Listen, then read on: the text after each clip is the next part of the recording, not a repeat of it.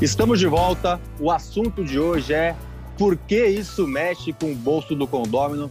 A auditoria responde. Se você perdeu o primeiro bloco, volte e assista, que tem informações muito importantes para você se atentar na gestão do seu condomínio ou dos seus condomínios. Estamos aqui com Michele Lordelo, direto de Salvador. Michele, continuando aqui o que a gente estava conversando no primeiro bloco, a gente terminou falando de, de normas regulamentadoras, já falamos de planejamento, de plano é, de manutenção, falamos um pouco de assessorias, né, que são necessárias para condomínio. Eu queria que você desse mais alguns exemplos aonde a auditoria ela entra é, positivamente para o condomínio. Eu queria tocar no, no ponto com base na parte do planejamento orçamentário, porque a contabilidade ela tem um papel fundamental em organizar essa previsão orçamentária. Quando nós trabalhamos ali uma análise da previsão orçamentária, nós vamos olhar quais são os grupos contábeis e as contas contábeis. E fica mais fácil para o auditor fazer essa identificação quando ele tem uma expertise contábil, porque em um grupo, por exemplo, de departamento de pessoal, tudo aquilo que nós falamos no primeiro bloco, se você não acompanhou, volta lá e acompanha. Exato. É justamente trabalhar esses exemplos como contas. Então, o condômino, ele precisa estar atento, porque se ele tem uma empresa, ele também pode comparar o plano de contas da empresa dele com esse plano de contas do condomínio. No grupo de, do, no grupo de despesas com pessoal, salários, encargos, aí nós falamos do PPRO, PCMSO, tem os exames, todos os exames que são feitos. Inclusive, é possível identificar se eu tenho uma rescisão trabalhista e eu não tenho um exame demissional. Então, o que, que o auditor ele vai fazer? Ele vai analisar pelo grupo quais são as contas que compõem aquele grupo. Então, o morador, o condômino, ele também precisa se ater a essas nomenclaturas. Utilizar um plano de contas padrão é algo que nós, auditores, condenamos, porque cada prédio tem o seu modelo de gestão. Então, ele vai ter que ter um plano de contas específico. Se eu tenho prédios que estão situados em locais próximos ao salitre, ele tem ali incidência né, do, do mar, então ele tem que buscar manutenções mais aceleradas. Então, aquilo ali vai divergir de um outro prédio que está numa área voltada para a parte ambiental. Então, cada grupo de contas ele precisa retratar a realidade do prédio. Quando nós trabalhamos com planos de contas muito sintéticos e muito simples, isso com certeza vai demandar ausências de algumas constatações. E o condômino, ele acaba sendo surpreendido muitas vezes com aquela cota extra, com aquela necessidade emergencial. Então, fazer isto sem um plano de investimentos e sem adequar uma previsão orçamentária de curto, médio e longo prazo, implica em que esse condômino, em dado momento, vai precisar arcar com uma cota extraordinária.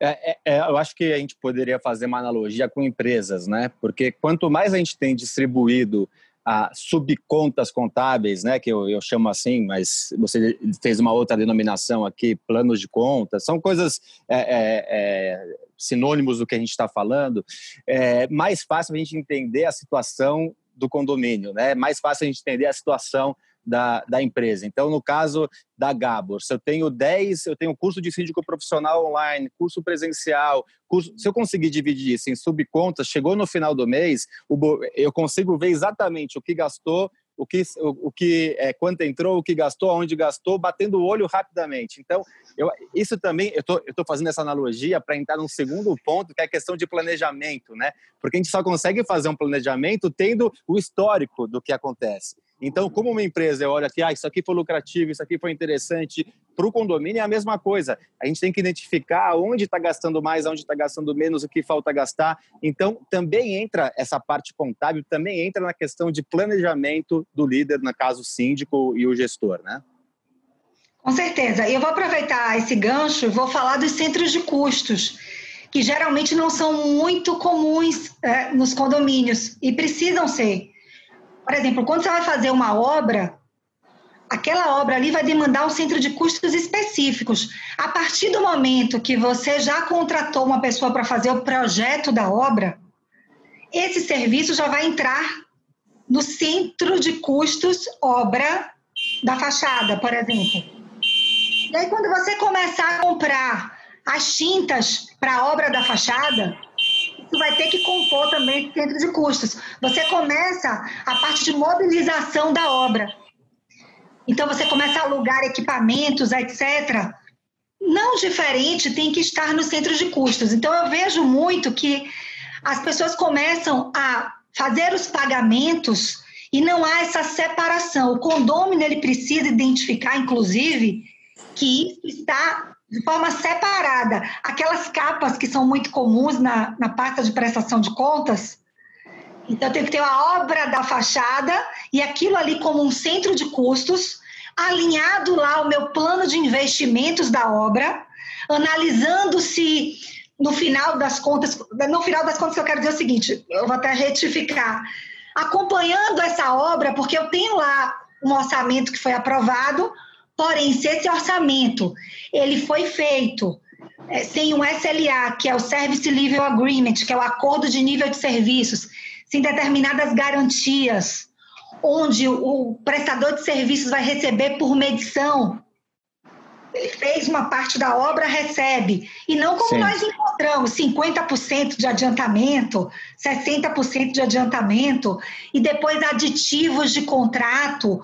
Tudo isso demonstra fragilidades, porque eu não tenho não só um plano de investimentos, eu não tenho um controle é, baseado em etapas da obra, e eu também não tenho ali um centro de custos que me garanta verificar realmente quanto custou aquela obra.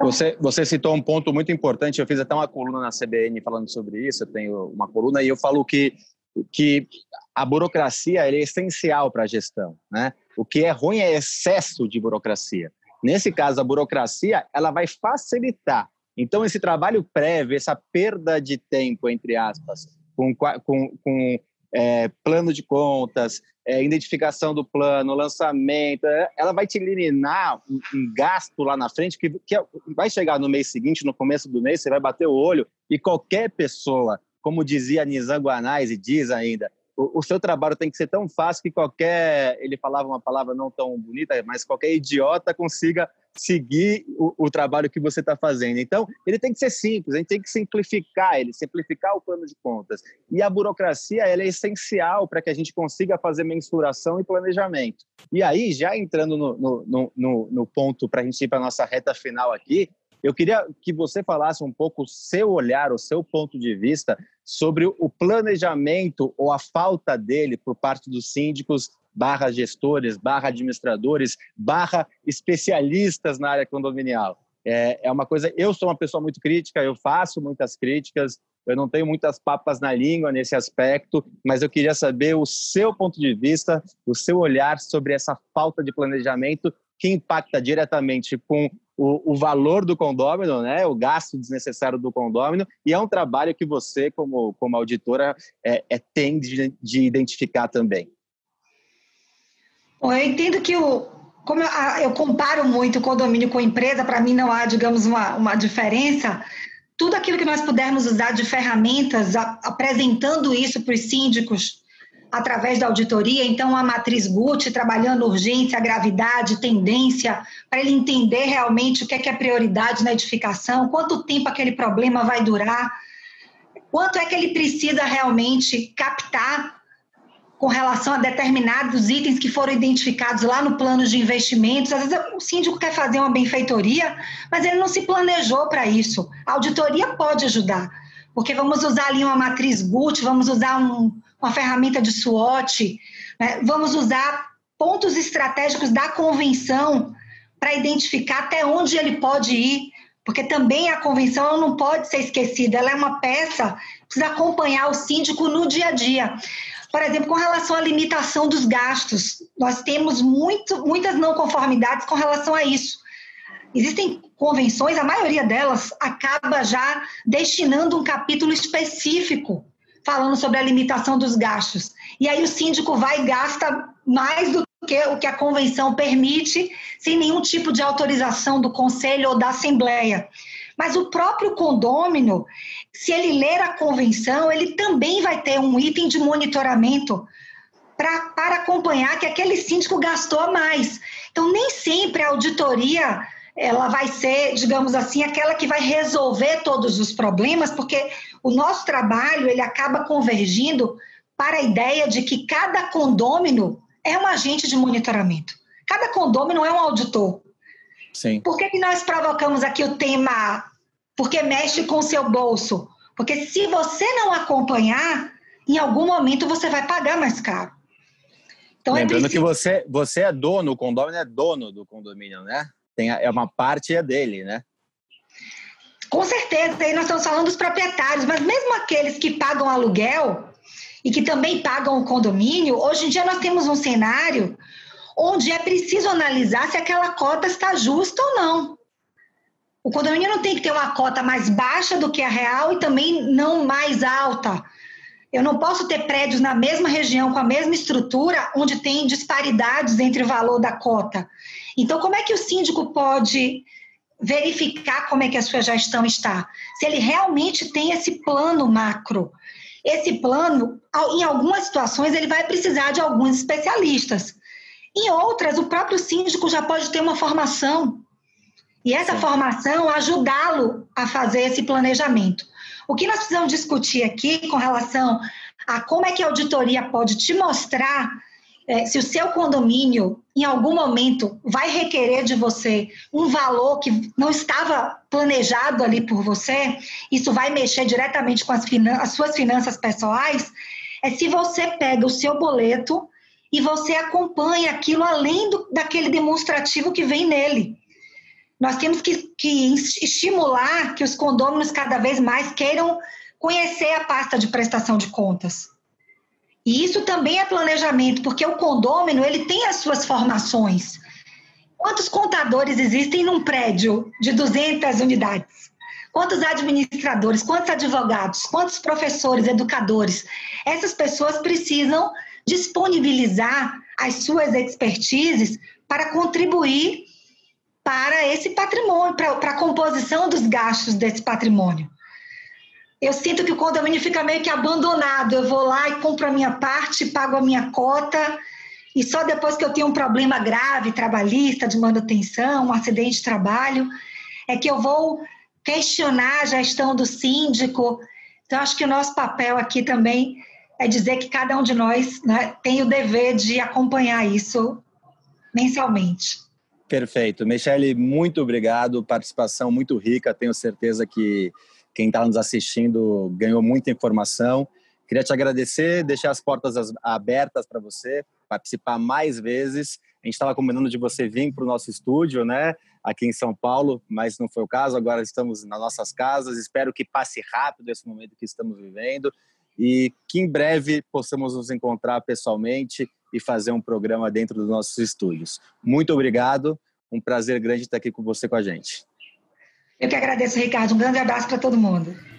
E você que está nos assistindo, semana que vem, mais um programa com informações importantes para o seu condomínio ou para os condomínios que você faz a gestão. Até semana que vem.